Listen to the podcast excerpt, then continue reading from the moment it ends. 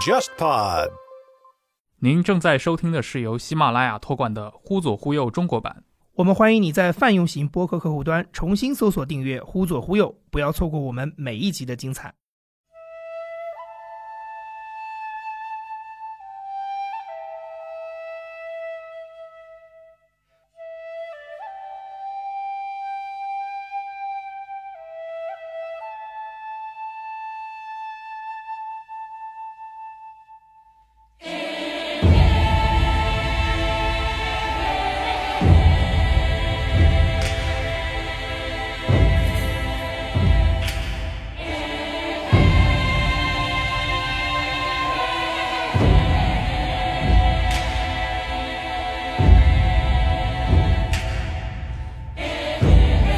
华北战场上这些河流啊，其实是水流量都不大，你必须借助这个夏季和秋季，关键是夏季涨水的时候，河里面才能行船。你必须抓紧这个时间进行北伐，如果晚了，到了枯水期，甚至冬季的结冻，你就没法走船了。所以，南方军队的北伐都要借助这个雨季，我们现在说的夏季这个时间进行北伐。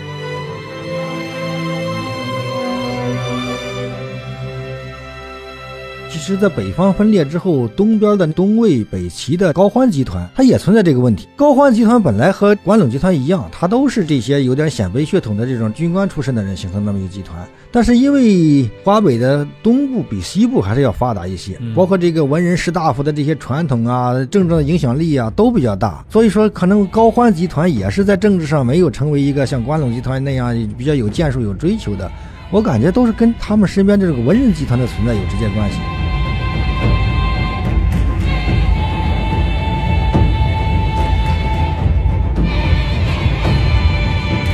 然后辛弃疾就带着大概几十名敢死队员，就闯入敌人的军事营地，把这个叛徒又活捉了。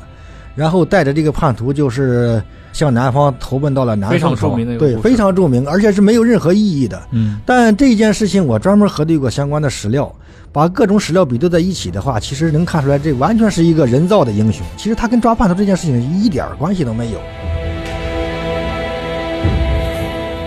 各位听众，大家好，欢迎收听这一期的《忽左忽右》，我是陈彦良。首先安利一下《忽左忽右》的微信公众号，也就是在微信页面搜索“忽左忽右”，你会看到一个名为“忽左忽右 Left Right” 的公号，那就是我们。在公号里，我们会同步每一期的节目内容，并向听众提供当期节目的文字信息以及更多的延伸材料，方便各位的收听。我们之前聊过中国中古时代的战争史，当时是请到了《南北战争三百年》的作者李硕老师，时间很久远了啊。非常高兴的就是今年因为因为上海书展的原因，然后李硕也因为发了新书嘛，所以你是到了上海，所以我们终于在我们这个长宁区的录音室里面见了面，嗯又见面了。对我可以稍微给大家介绍一下啊，就是李硕兄。你本科是北大中文系是吧？后来是做了几年的记者，然后去到清华读了一个历史学的博士。博士毕业之后呢，是去到了大西北，去到了新疆大学，嗯，继续自己的学术研究。所以其实你最近七八年的时间一直是在我们的这个祖国的边疆漫游。嗯，不仅是新疆，而且是藏区也去的比较多一些。嗯，特别是甘肃、四川、青海交界处的所谓安多藏区，那里主要是牧区、草原地区。是不是藏区好像是藏人就分成那几波？康巴藏人，对，安多藏区，对，一般说是三大方言区。所谓卫藏，就是以拉萨日喀则为中心的这个，主要是西藏自治区。嗯，然后就是所谓康巴地区，主要是云南的迪庆州、四川的甘孜州，然后青海的玉树州，嗯，还有西藏的昌都市。但是它地理上都是连着的，这是康巴区。然后就是这个安多地区。安多地区也是分散在几个不同的省，比如这个四川的阿坝州、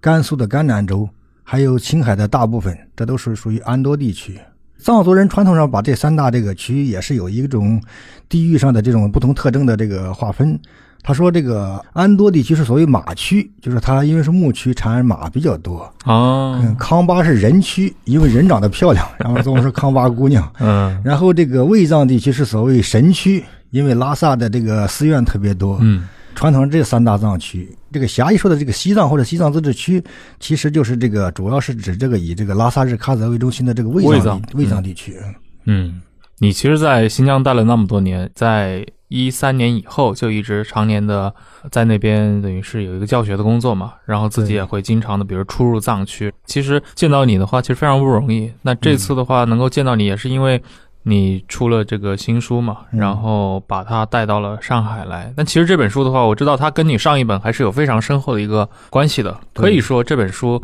今年李硕老师出的这本《楼船铁马刘季奴》是一本那个南朝刘裕的传记。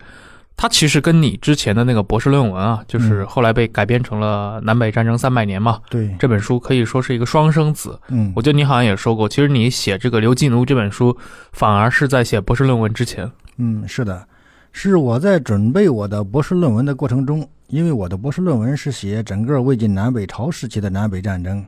当我把史料准备基本完毕之后，就感觉到这个魏晋南北朝这么三四百年时间出现这么多军事将领，其中史料最丰富，而且经历最复杂、最值得写的就是这个刘裕、刘季奴这个人。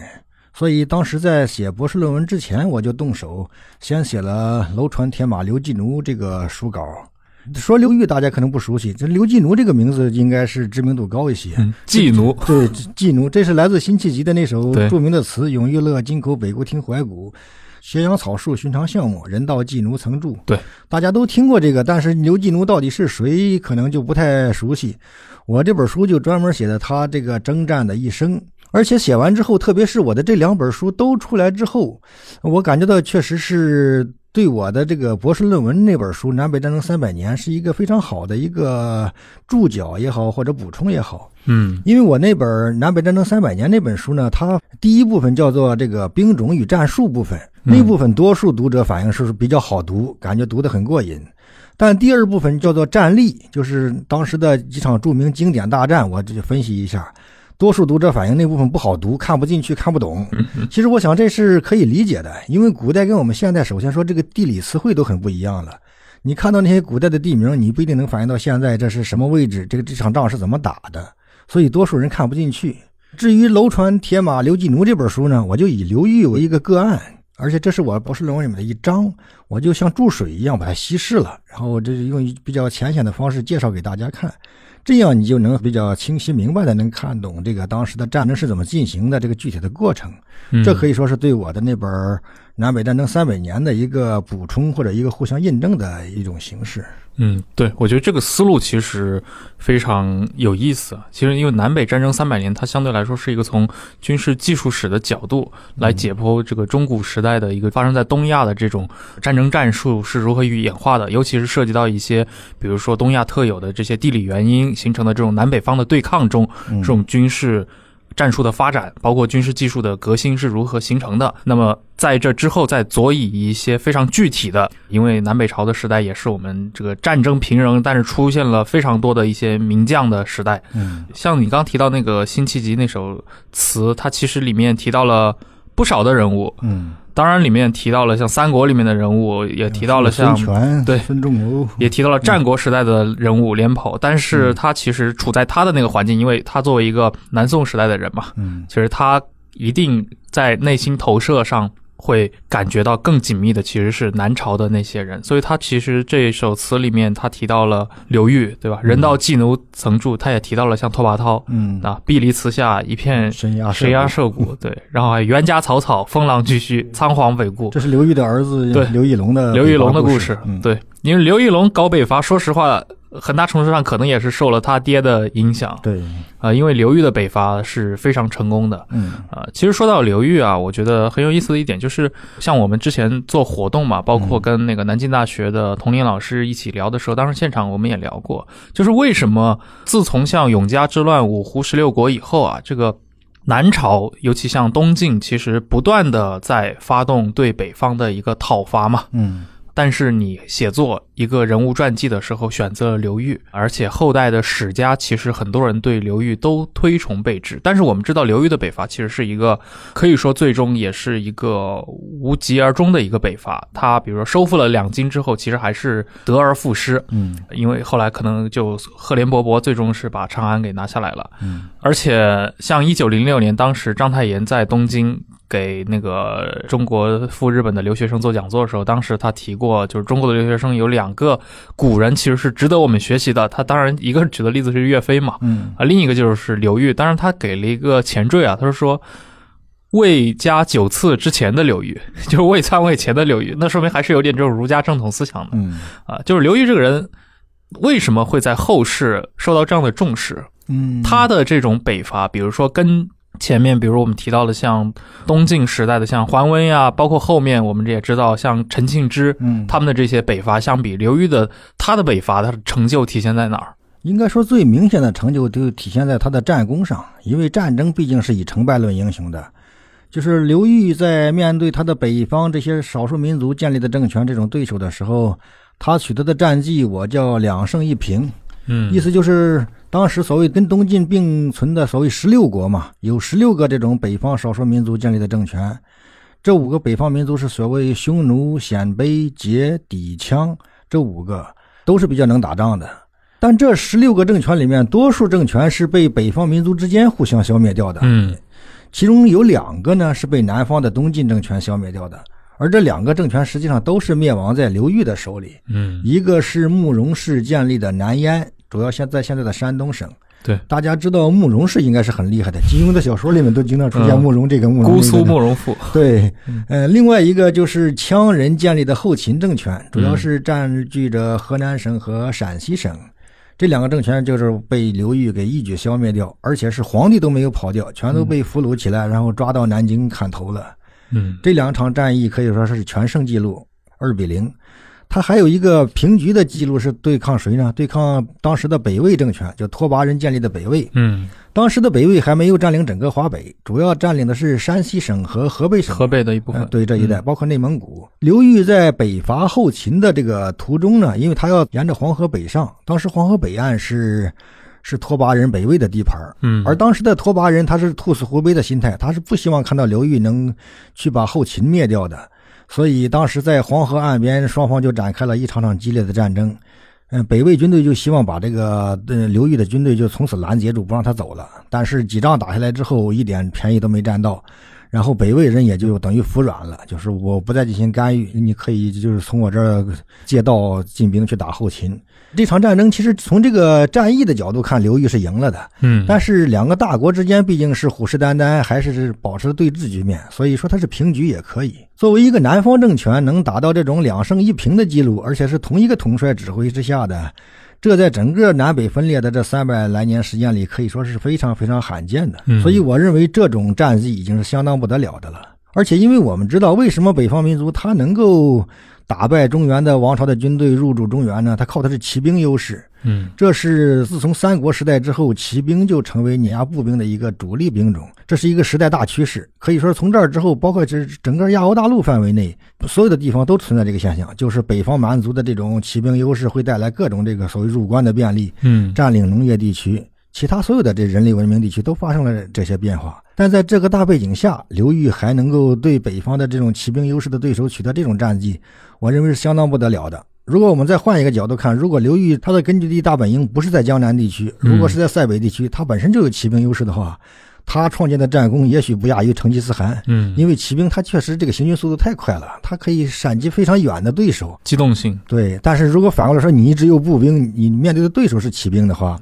你的战争会难打得多。所以从这个角度讲，我认为刘裕这个人本身，你从地图上看，他征伐的范围不是太大，但是从这个相对值来讲，他的战果和他的军事艺术应该说是相当高明的，嗯。而且也是我们以往缺乏认识的。对因为相对来说，大家可能会有一个很粗率的认识，认为比如说刘裕灭过蜀，这个桓温也进过成都，那个他还找了那种蜀中的老汉问当年诸葛武侯如何如何，呃，然后刘裕北伐过那个南燕，也就是今天山东一带。其实桓温当年也进到过那一带。对，当然后来是被 杀得大败而回啊，嗯直接导致他的那个整个权力体系出现了裂缝。嗯，相对来说，好像你对桓温的整个的一个北伐评价不是特别高。对。桓温这个人，他有军事才能吗？从我的研究的角度看，我认为桓温一是这个人军事素质不是特别高，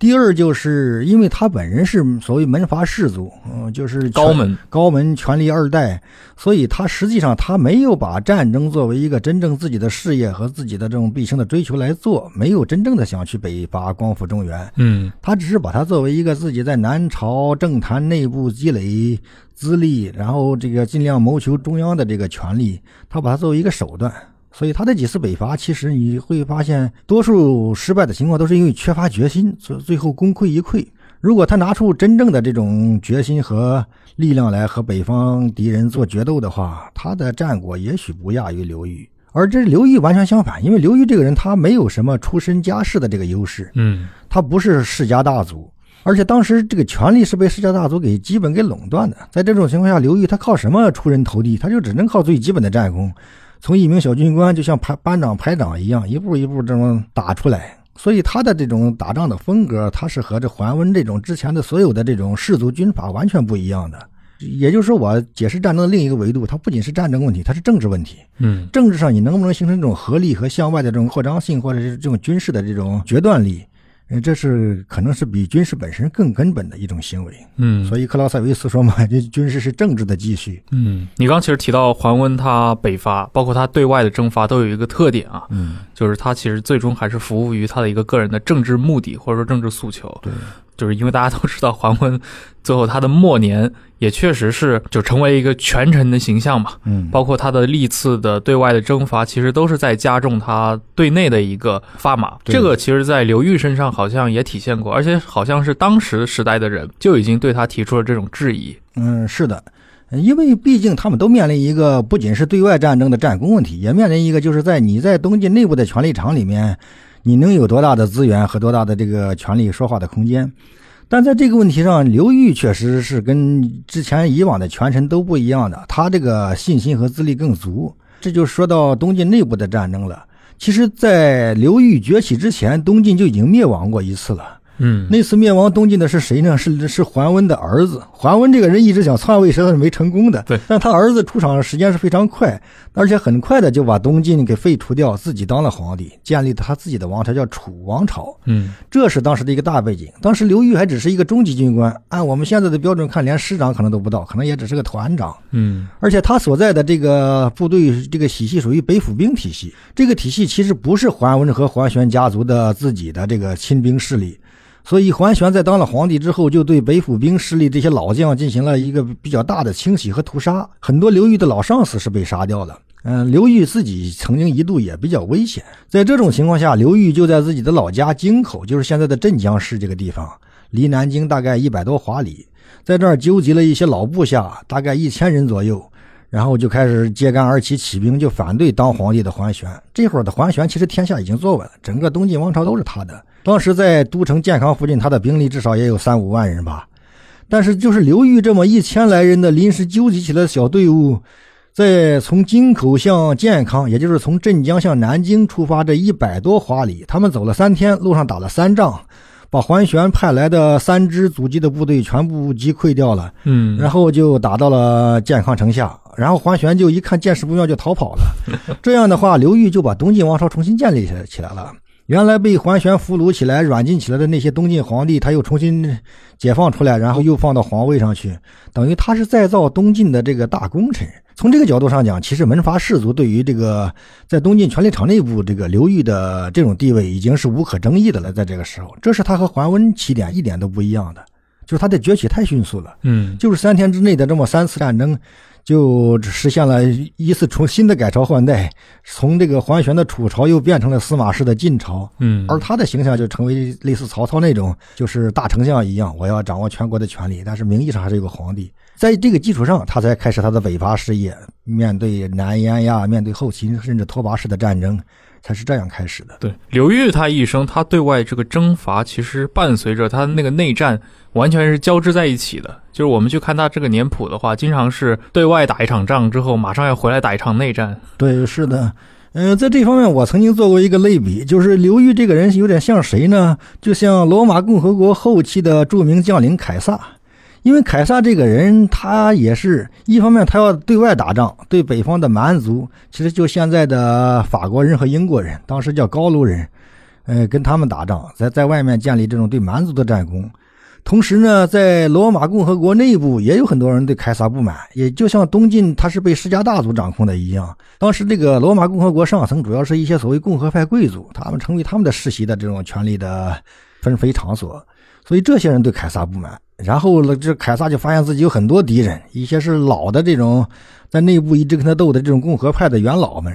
然后他有一些老战友们，有时候也跟他反目成仇，因为所谓分赃不均，既然蛋糕做大了，怎么分也是问题。所以在前三头里面，他和其他的自己的老战友也会动手打起来。这些在刘玉芬身上其实都发生过，哪怕在东晋内部，比如说东晋皇族士族高门会会跟他发生内战。另外，他跟他一起当年在京口起兵反对皇兄的老战友们，嗯有些事后也会逐渐反目成仇。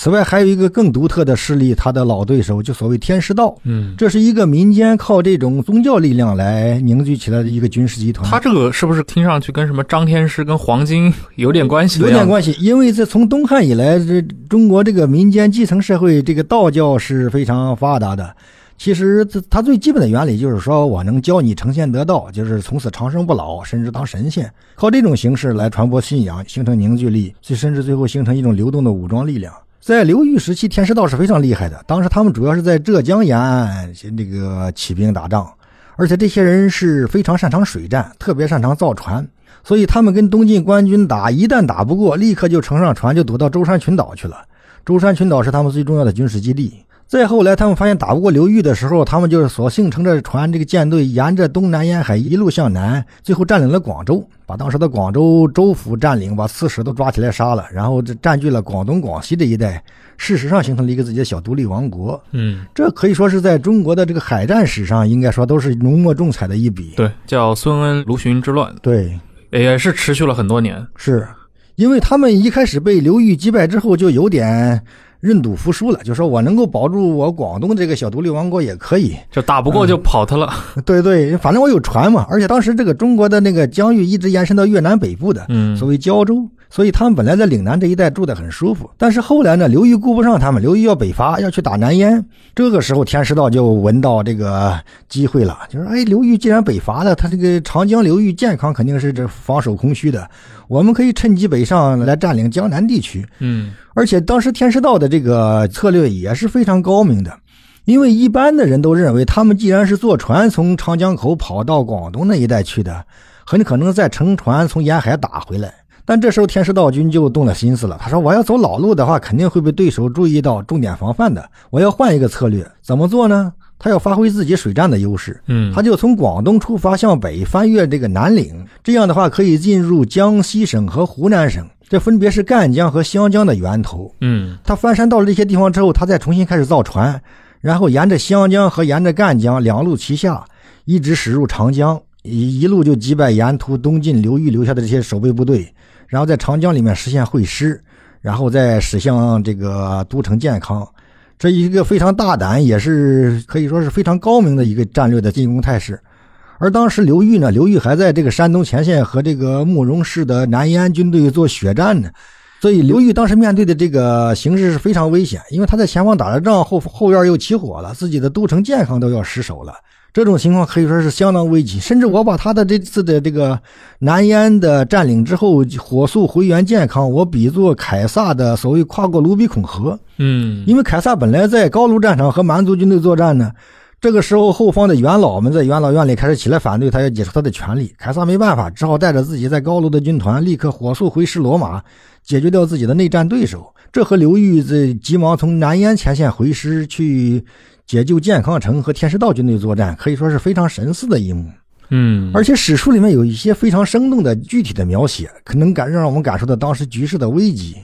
第一处是什么呢？是当时天师道军在长江的上游，大概现在的安徽省这一带，打了一场大胜仗，把刘裕的一位老战友，当时负责留守的叫刘毅，把他的部队打的是可以说是全军覆没了。当时这一仗主要是在长江里的水战，现在南京市当时叫健康嘛，当时是这个都城。健康的居民是怎么得知这场战况的呢？是因为上游这个东晋的军队舰队覆灭之后，那些破烂的船板呀、漂浮的尸体啊，沿着长江水一路漂到了这个南京城外的江面上。哦，这就不需要有人给你报信了，你一看那漂浮的尸体，穿的军装都是东晋军队的，你就知道我们打了败仗了，这这肯定是没戏了，嗯是非常悲惨的。对，好像我印象中好像没有什么古代战争片展示过这种场景。你但刚一说出来，我就脑补这个电影感十足。对，另外的一个小细节就是什么？当时刘裕在这个南燕战场已经解决了北方的敌人了，需要火速回师增援自己的都城。这个时候，他选择的就是他的主力军应该是走陆地，然后返回南京。那些伤员呢，乘船返回，因为他感觉船肯定走得慢，而我这些回援的部队应该是陆路走得快的。结果当时赶上天气不巧，是那个 刮北风，所以乘船的部队比较顺风。结果是他这些伤兵部队们首先坐着船回了南京了，然后南京留守的这些老乡们一看啊，回来的都是一些缺胳膊少腿的人，我们前方居然发生什么事情了？他想象的更悲惨了。嗯所以说，当时南京的这个城防压力是非常大的。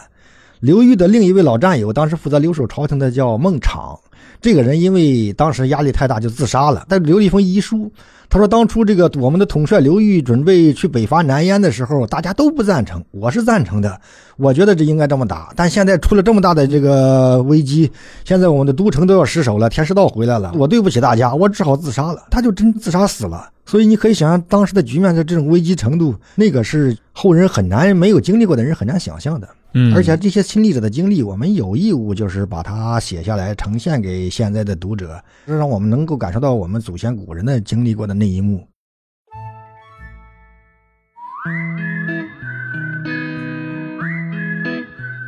忽左忽右至今已经更新了将近八十期的节目，其中有两期节目神秘消失了。很多听众会在微信听众群、微博评论区或者线下见面时问我们：二十七和二十九这两期节目哪里还能听到？现在我们将正式提供你一个官方的渠道，那就是忽左忽右全新建立的独立 RSS feed。如果你一直使用苹果播客、Pocket Casts 或者其他安卓播客客户端订阅收听《忽左忽右》，现在就请你重新搜索“忽左忽右”，重新订阅我们的节目。同时，现在你也可以在 Spotify 上搜到我们的节目了。而你此前在这些泛用型播客客户端上订阅的由喜马拉雅 FM 托管的《忽左忽右》将更名为《忽左忽右中国版》，节目封面也将变为灰色。除此之外，我们还在网易云音乐和 Spotify 上建立了官方歌单，你只需要在这两个 App 里搜索“忽左忽右 BGM” 就可以找到。如果你喜欢《忽左忽右》，我们非常欢迎你把我们的节目分享给你的好友，并教会他们如何听播客，带他们一起进入播客的世界。我们也欢迎你在苹果播客为“忽左忽右”留下五星好评。最后再次提醒使用泛用型客户端的你，请重新搜索订阅“忽左忽右”，不要错过我们每一集的精彩。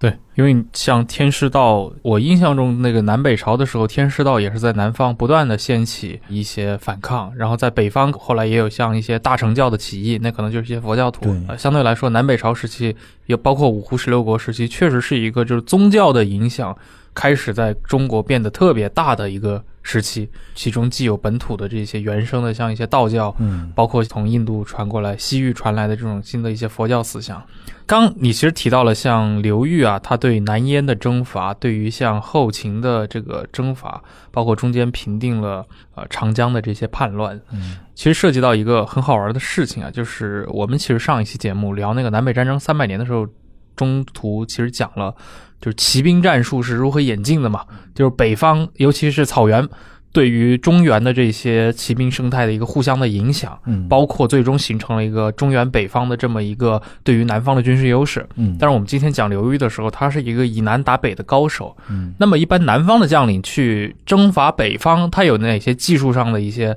要求呢？这方面可不可以给我们介绍一下？好的，在这个南北分裂对峙的时期，北方政权这个仗是比较好打的，因为北方它离战马产地比较近，所以说天然就有骑兵优势。但在这种背景之下呢，南方军队如果想北伐，他也要研究一些相应的技巧可以运用的。首先说，南南方军队北伐，它面临的最大一个问题就是这个军事运输的这个困难。嗯因为它不像北方有战马、有牲畜那么多，可以运输军粮很方便，所以南方人北伐要解决这个军事运输问题，他只能想能想到自己的这个老办法，就是南方毕竟是水乡嘛，船多，而且是人们都习惯驾船行船，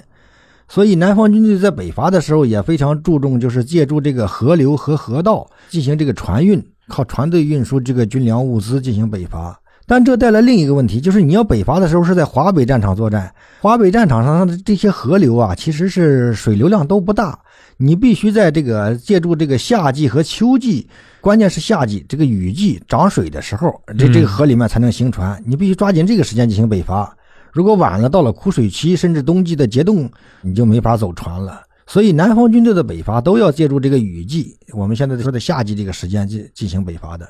其实刘裕在这方面也继承了他前任的这总结出来这些经验，但是它也有相应的创新。所以，其实南方军队北伐主要看的是这个降水的充沛，导致这个河道能够行船。对那北方的话，可能就要等什么秋风起、马长彪对对这种，所以都是有一些非常时令性的一些因素。对这也是形成了一个南北朝军事对抗的一个特点。对拉锯战的态势。嗯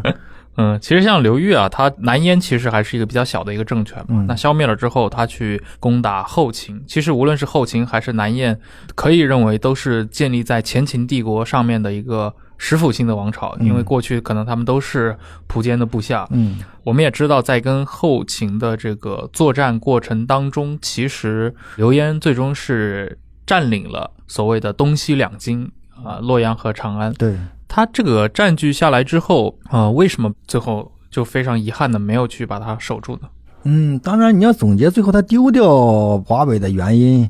也有很多方面。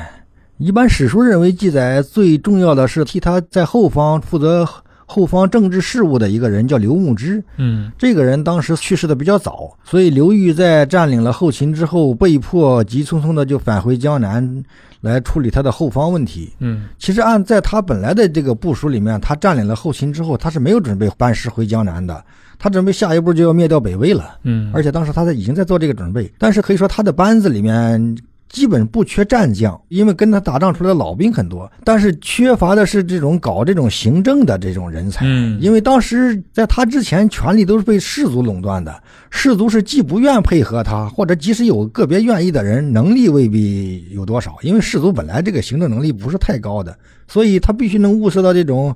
既能够这愿意配合他，而且又有这种实际能力的人，这种人很少。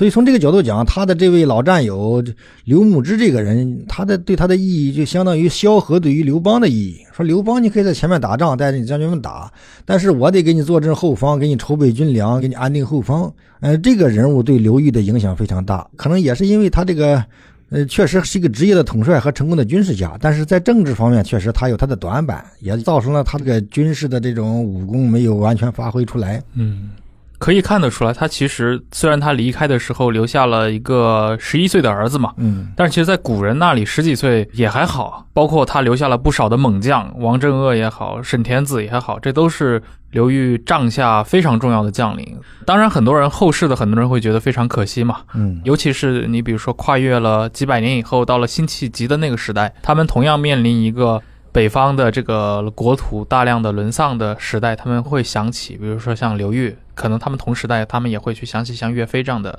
对，人。其实我们之前也聊过，就是刘裕和岳飞他们在历史评价上就变得非常的不一样。嗯，那岳飞到最后，他是成为了一个中国人或者中华民族的一个精神图腾式的人物，被不断的用来鼓励后辈。但是，同样是作为一个北伐名将的刘裕，甚至可以说刘裕的战绩至少是根本不逊于岳飞的。嗯，刘裕在中国政治的光谱，以及在后世，尤其是这种儒家文化的渲染里面，其实就没有得到特别高的一个推崇，是的以，至于今天其实很多人提起刘裕就他知名度都很低。对就不会有太多的感觉对啊、这个背后的原因是什么？确实，岳飞在死后很快就被历代的朝廷就树立起来，成为一个样板和楷模。这和刘裕的待遇很不一样。刘裕基本是一个被忘怀的人物。我在想，这背后可能有一些主要是道德方面的评判原因。比如岳飞这个人，他是以一个忠臣的形象告别世界的，嗯也就是说他没有篡位的这个动机和这个行动，所以后世的王朝都会从这个角度表彰他。毕竟是忠臣，哪怕受到了冤屈的待遇，还是保持了忠臣的本色。这是第一方面。第二方面呢，就是因为岳飞的北伐本身他没有成功，他没有灭掉金朝，所以像后来一些这个少数民族的王朝，比如说这个满清，他照样会表彰岳飞，因为你虽然是忠臣，但是你毕竟没有成功的把北方对手灭掉。如果刘裕就不一样了，如果你表彰刘裕，就等于表彰灭掉了北方的这个 北伐的英雄，这对于满清这种北方王朝来说是有点很难接受的。嗯可能这些因素都是有的。嗯，对，我觉得你刚说的那第一点确实很重要，就是最终因为刘毅是一个窜进了的这么一个帝王，他这种行为肯定是在，尤其在这种宋明理学家那儿，一定是不见容于他们所要渲染的这个价值观的。嗯所以我觉得这也许确实是一个比较重要的因素。而且我们之前聊天的时候，其实你也比较过一个非常好玩的一个观点啊，就是刘裕和岳飞都是作为这种军事统帅，他们其实所处的这个历史环境有很大的不同。嗯乃至于其实两个人虽然都是作为统帅，但是身在自己的这个王朝内部，你可以调动的这个资源乃至自己的这个班底都很不一样。这方面其实可以向我们听众介绍一下。对，因为我在书里面也写到过，说刘裕这个人，他是一个他一次败仗都不能打的人。当时的这个形势决定了，他必须每一次面对不同的敌人都必须打赢，才能撑到最后。只要有一次战争他有失利，他都会彻底就是一脚踏空，全盘皆输。我想这也可以做个类比，就是跟凯撒也是有点相似的。嗯为什么会这样呢？因为他们是努力谋求在当时的这个正统里面有自己的一席之地。如果他连这点野心都没有，他甘心去当一个流寇的话，他也不会有这种压力。首先，他要在朝廷里面占据一席之地；第二呢，从当时的政治实力来看，他确实他或者凯撒，他注定是在正式的政坛里面是一个不占优势的，是可以说地位占劣势的角色。永远是被自己的政敌攻击和这个道义上是没有那种光环的这种人，所以在这种情况下，你必须是在前线，你每一场仗都能打胜利，然后再回来解决跟你翻脸的老对手。在这种情况下，你不停的这种忙于这些此起彼伏的战争，这样才能站得住脚。而任何一仗你打输了之后，朝廷里的这个正统性就一点都没有了，你只能甘于做一个流寇势力，像孙卢循那样、天师道那样的去存在了。所以这也是他本人的这个战绩好看的一点，就是他一直在悬崖上作战，一点退路都没有。是的，其实像刘裕这样的一个人啊，他所处在他那个时代，因为他是从底层一步步奋斗起来的嘛，可以说他跟前面的那些，比如说呃东晋的这些出身高门的这些将帅们，确实有很大的一个不同的个人特质。但同时，刘裕他在中古历史的这个大的历史区间里面占据着一个非常重要的地位，他是南朝的一个。都不是开国的皇帝了，他可以说是一个南朝开朝的这么一个皇帝。对，在他手上启动了所谓的宋齐梁陈嗯这个循环史。那我记得你在上一本书里面曾经有过非常精彩的论述，就是南朝的这四个王朝其实都有非常浓厚的一个军人联合体的这么一个色彩。这个好像也是从刘裕那儿开始发展起来的。是的，因为首先说呢，在整个东晋一百多年的时间里面，主要时间都是士族门阀占据政坛的主要地位，其他的那些出身比较低的人，你是永远没有机会的。在这个背景下，其实变革就是从军事方面产生的，就是出现了一些很能打的将军们，他们面对各种敌人和对手，包括桓玄、包括天师道、包括北方蛮族，他们在战争中逐渐。确立了自己的地位和形象，然后就逐渐控制政权，把这些高门士族排挤到了一边。但是在这些军人集团掌握政权之后，他还面临一个问题，就是因为他们这些人大多数没有文化，而且是缺乏自信。因为汉代的那种，就是说大家谁都可以凭能力干出来，这个传统已经中断上百年时间了。他们自己也没有这种文化上重建自己这种政治自信的这个途径。所以你会发现，南朝虽然建立了，士族门阀虽然被政坛上排挤到一边了，但这些战场上出身的这些军官们，当他们控制朝廷的时候，其实在政治上倒不是太有建树，可能还是缺乏一些比较长远的这种政治上的观念也好，是理念也好。这是南朝政治很重要的一个特点，所以南朝政治表现的就非常混乱，经常出现一些神经错乱的皇帝和自己的大臣们互相杀成一团，这个问题一直没有没有能解决好。而作为另一个反例，我们可以看到，比这个刘裕集团晚一些，在北魏王朝灭亡之后，在公元六世纪形成了东魏和西魏两个分裂政权。西魏那一边的统帅是宇文泰，嗯宇文泰这个人就成功的把他手下的这些军事将领们、军官们就团结成了一个整体，这在后世被称为关陇贵族集团。包括后来的这个隋文帝、隋炀帝家族，包括这个后来的李渊和李世民家族，都是这个宇文泰这个关陇贵族集团他们中间的这个代表人物。所以说，关陇集团他居然就能够建立这么一套自己的这种有自己政治认同的、政治追求的，这是包括自己理念的这么一个贵族集团，而且他在长达四代人的时间里面，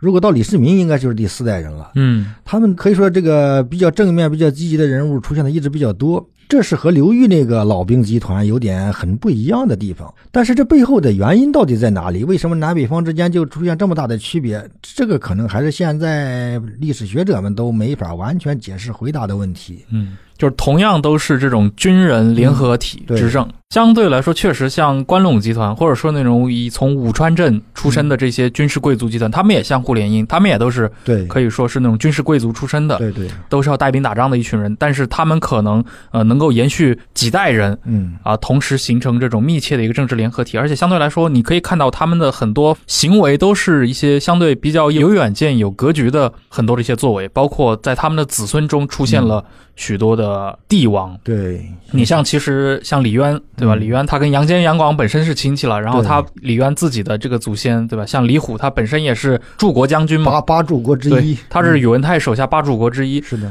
所以确实就是为什么同样作为一个军人联合体，这个我个人感觉其实有点像那个就是咱们二十世纪北洋军阀的这么一个情况，嗯。就是在北洋这个圈子里面，大家都是老哥们儿。嗯。这个说到这儿，其实我想起那个齐习生有一本书，就是《中国的军阀政治》，它里面提出了他的一个观察嘛，嗯。就是相对来说，同样在一十年代、二十年代这个军阀混战时期，嗯。北洋军阀这个圈子里面互相的这种杀戮相对来说比较少。比如说，可能徐树铮他杀陆建章是一个，然后可能冯玉祥杀徐树铮是一个，嗯。啊、但是总体来说比较少。嗯但是南方军阀之间的互相的残杀就会非常多，尤其比如说像云南、广西的军阀啊、有一些非常手段毒辣的这么一些事件。嗯，但是同时呢，南北军阀之间的这种互相的斗争又很血腥。嗯就同样是北洋军阀，他可能也只是对自己小圈子内部的人好。嗯那对于你们南方军阀，他是毫不留情的。对，像孙传芳，他对于革命军，嗯所以我觉得这个其实类比到这个关陇集团里面去，好像关陇有点类似于像北洋这种生态，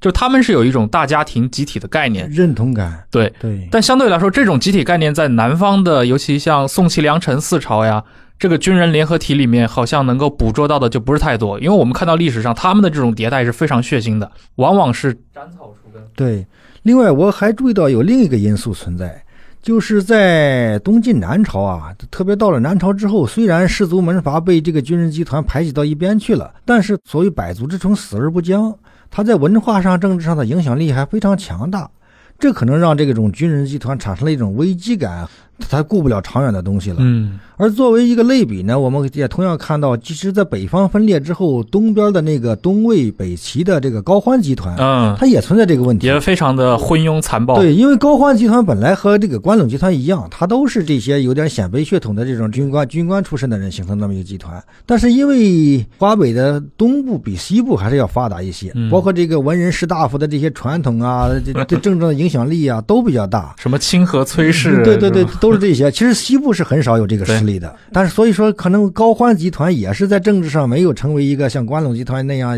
比较有建树、有追求的。我感觉都是跟这个他们身边这个文人集团的存在有直接关系。嗯，你可以看到，在关陇集团，他们基本上身边本身文人就很少，偶尔有一两个从南方或者有东边跑过去的。一旦在政治上显露出来这种就是要想自立门户的趋势，立刻就被做掉了。他宇文泰集团绝对不会会允许这种异己势力的存在，这也可能是关陇集团为什么能自成一派的这么一个根源之一。嗯，嗯。对，因为我们知道后来像明代的这个大儒啊，王夫之，嗯。当然他是直接指责刘裕嘛，他认为宋齐梁陈四代出现了大量血腥迭代的恶例，就是从刘裕开始的。因为你作为一个篡位者，嗯但是你毒杀了前朝的这个，他是杀掉了晋恭帝嘛。嗯啊，这个在过去，比如说像王莽也篡过汉，嗯像那个曹丕也篡过汉，然后司马炎篡了魏，但是他们对于前朝的皇帝基本都还是一个就是没有去加害他，加害前朝皇帝就是从刘裕开始，那之后南朝的这些将领们，只要他们要去搞掉前面的小皇帝，就一定会把他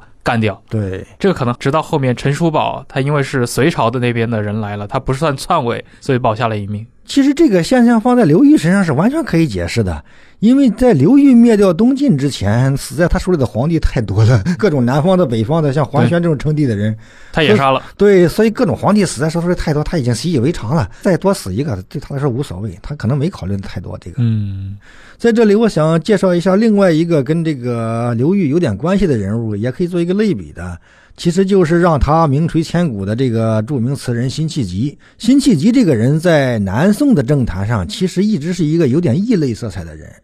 而且他一直是主张北伐的，而且他也曾经就是干到过省部级，也有过一些军政权力。在当时的南宋的这个政坛上，其实当时也有人对他的有一些批评。比如有人就公开是说过，也形成语言文字，一直保留到史书里了。他拿辛弃疾和谁做对比呢？就和东晋的大权臣桓温说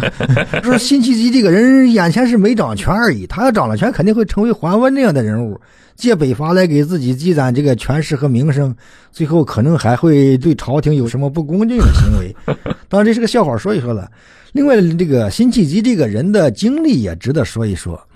他是生活在这个南宋时期，也就是他本来老家是山东那边的，生活在金朝的占领区。在他年轻的时候，二十来岁的时候，那会儿的华北地区已经被金朝占领，可能至少有四五十年时间了。他等于沦陷区出生的二代，可甚至可能是三代了。但是因为在他年轻的时候，山东地区发生了一些民变，这些民变势力后来的和金朝军队打了进行一些作战之后打不过，逐渐辗转逃到了南方，然后被南宋这个。朝廷收编，辛弃疾也是在这个基础上就得到了一些这个从政做官的机会。嗯，呃，但是大家其实我们社会上包括学术界关于辛弃疾的误解还是很多的。比较著名的一点，我想是就是什么，就是辛弃疾的一首著名的词叫“壮岁旌旗拥万夫”那一首。嗯，呃，大家一般认为是什么呢？就是一般的史书说法都是说，当年在山东他老家，大家这个北方起义军进行这个反金斗争的时候。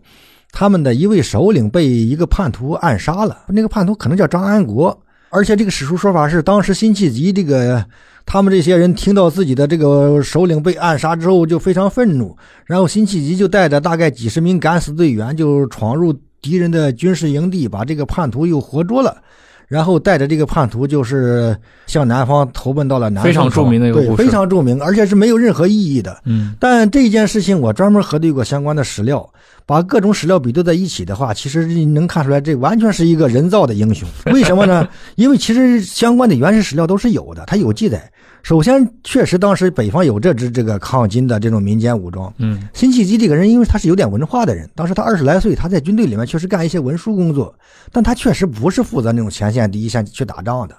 当时的情况是什么呢？是他们这个首领死了之后，军队也被打散了。所以辛弃疾他们这些人也就伴随着一些这个溃败的散兵游勇向南方撤退，在这个过程中呢，他们又遇到另一伙人，这伙人就告诉了说这个，呃，我们这这个现在这个在北方人这个前线上也已经。大势已去，那个基本没有什么前途了。嗯，而而且我们的首领被这些人暗杀了，但是我们后来侥幸把他给抓住了。现在我们这些人就捆在我们队伍里面，我们向南方去投奔南宋吧。这么着，辛弃疾就跟着这些人一起到了南宋。其实他跟抓叛徒这件事情一点关系都没有。那那那那，你要说这么一个书生在军队里面干点文书工作的人，带着一些人去去敌人军营里面抓个叛徒，其实这完全是武侠小说式的虚构。对，但这个非常符合就是中国老百姓的那种对于一个对一个英雄的那种对文武全才，然后你既能写诗，同时又能什么率领什么五十多人袭击对方几万人的营地，对对对，最后抓叛徒回来。对，而且有一个细节我想补充一下，在当时这个这支抗金的军队。瓦解的时候，辛弃疾并没有在军队里面，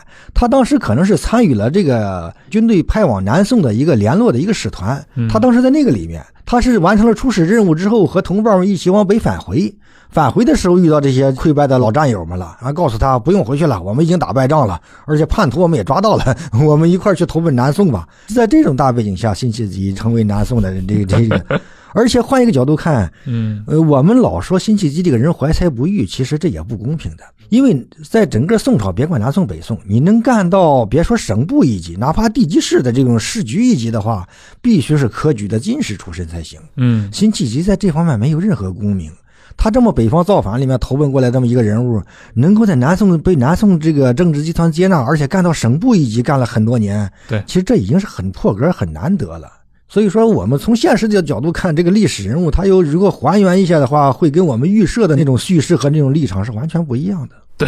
其实没干过，但是他因为就是以讹传讹嘛，对最终大家都会觉得这是一个非常浪漫化的一种对，对词人的描述。而且说实话，在这个问题上，我觉得已故的宋史大专家邓广明先生可能有一定的责任，嗯因为他在编写《辛弃疾年谱》的时候，已经把这些原始史料都搜集到了。其实就是辛弃疾这件事情，我相信他从理智上讲，他能够复原出这个结果来。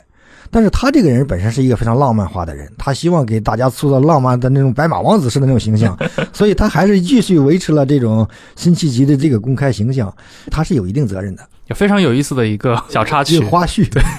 帮辛弃疾去去魅。对，他是一个很伟大的词人，但是他真没干过这事儿。是。是，嗯，那说回到刘裕啊，因为毕竟在南朝这么一个时间段上，那么至少还是有一些自己的历史特色的，嗯比如说他的这个军人政权，嗯呃，比如说他军人政权带来的一个权力的不稳定，嗯不断的这种内部清洗，以及一个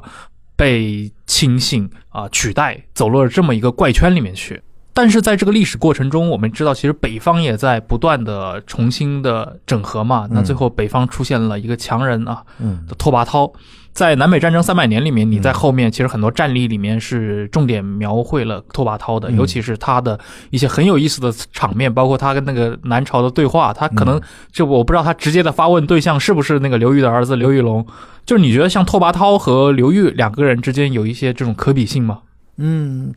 从战功角度讲可以类比，因为拓跋焘在北方，他是北魏王朝，他应该是第三位皇帝。对，就第一位皇帝是开国皇帝，占领了北方的那个拓跋圭。拓跋圭的儿子这一代呢，他就是比较守成，因为他就要照顾老爸留下来的这些政治遗产，而且是巩固占领地区，他没有太多的精力时间对外扩张。到了孙子拓跋焘这一代，又开始就在军事上振作了。当时的这个北魏王朝在北方，在周边呢，还有好几个割据独立的小政权，这些都是被拓跋焘这个人带兵给灭掉的。嗯所以拓跋焘这个人在军事上确实也是素质很高，而且也是敢打能打的人。但是他起点毕竟跟刘裕不一样，因为他是含着银勺子出生，他注定就是继承一个帝国、一个王朝的人物。嗯所以说他的经历本身，要从戏剧性和各方面来讲，或者这个通关的难度来讲，这是要比刘裕低得多的。嗯，对，拓跋焘可能这方面跟那个李世民有点像。对，他毕竟一出生的时候就已经是这个算是少东家了，嗯是的，嗯，这跟那种刘裕这种起于行伍是本质上是有非常大的区别。是的。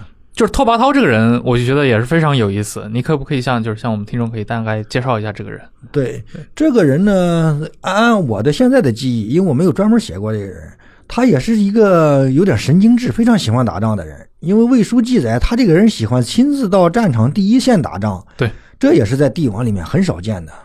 而且这个人在他在和一般对手打的时候，其实他倒没有显示出这种太多的这种对对手的这种好奇心和宽容度来。但是唯独不一样的是，他和南朝打的时候，因为当时他面临的南朝的对手已经是刘裕的儿子了，就是著名的宋文帝刘义隆。呃，在那个拓跋焘和刘义隆的这这两位帝王之间，可以说有过一些交流。连这两个人虽然没有见过面，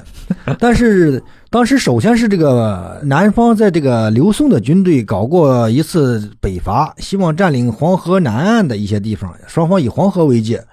嗯，当然，拓跋焘比较愤怒，就是因为他认为黄河南岸这一小块地带，他这已经是不是他手里夺过来了，可能是他爸爸那一代手里夺过来的。就是从我出生的时候，这就是我的。其实也真不长，也就是大概也就是他爸爸当权那个时代夺过来的。但是这个拓跋焘就对于这个南方政权的北伐就非常愤怒，所以等到冬季，因为他也知道夏天的时候呃南方太热，也不适合打仗，所以等到冬季的时候，他就全线对南方发动进攻。当时整个淮河以南，甚至长江以南，刘宋的这个军队基本上就全军覆没，基本都失守了。但有少数的大城市他能够顽抗住，因为北方军队也不擅长攻城，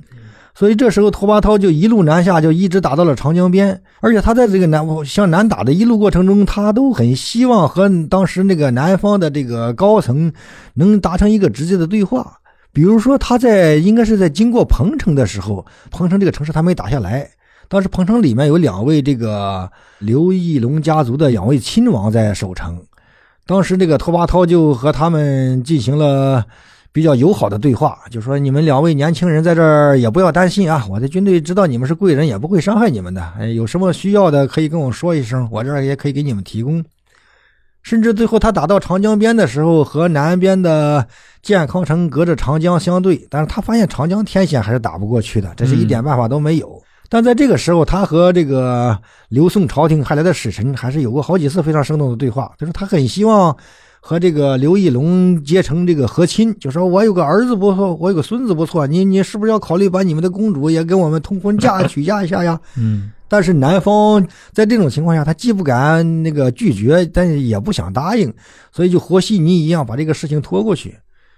呃，而且拓跋焘还说过更著名的豪言壮语，说刘义隆你不是想北伐吗？我还想南征呢。这么着吧，咱俩换换吧，你到草原来当你的皇帝，我到江南去当我的皇帝，咱们换一换地盘怎么样？嗯，可以说非常有想象力的。对，就非常有意思的这种隔空对话。对因为拓跋焘这个人，他是一个战争狂人嘛，嗯他这个一生也是消灭了那么多的国家，对就是从什么胡夏到北凉。嗯我们知道拓跋氏的基业，你你在那个南北战争里面其实也提到过这一点啊，就是北魏一开始他的一些部队，比如从草原上来的，他其实不太擅长攻城的。嗯，这也是导致为什么南北朝的这种战争一直处在一个割据状态，就是它的一个野战的效率可能很高，对但是在攻城这方面，它的那个技术其实还没有跟上。嗯那这部分，比如说他们最后经历了他的东西魏的分裂，到最后可能宇文泰一直到了呃隋朝，到了杨坚派韩擒虎南下江南的时候，嗯这种军事的迭代是怎么完成的呢？这些北方的民族后来他的一个，比如攻城战这一块，他是怎么样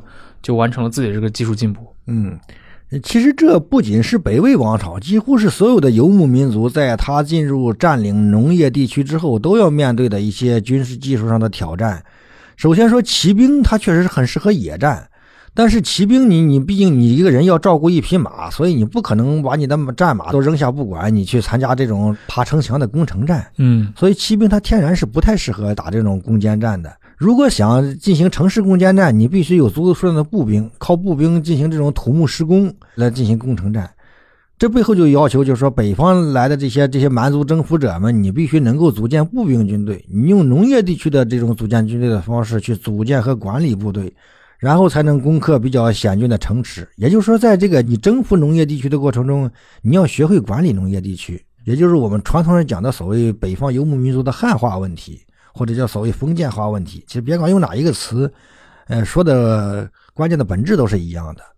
而且不仅有攻城，如果北方军队再往南打的话，会遇到淮河；再往南会遇到长江。哎，你光靠战马你是过不去的，必须要有修战船，然后组建这个水上军队。其实水军它本身在古代也是步兵的一种延伸，而且专业性更强。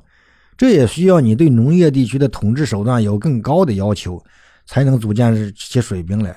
所以，北方民族在向南征服的过程中，必然要求他在这个政治方面，他能够适应对农业地区的管理，呃，嗯进行一定程度的汉化。这个任何一个民族作为一个征服者，都是避免不了这个阶段的。嗯，对。你以后的这个，比如说写作兴趣，还会回到比如说偏历史这块来吗？应该回到的，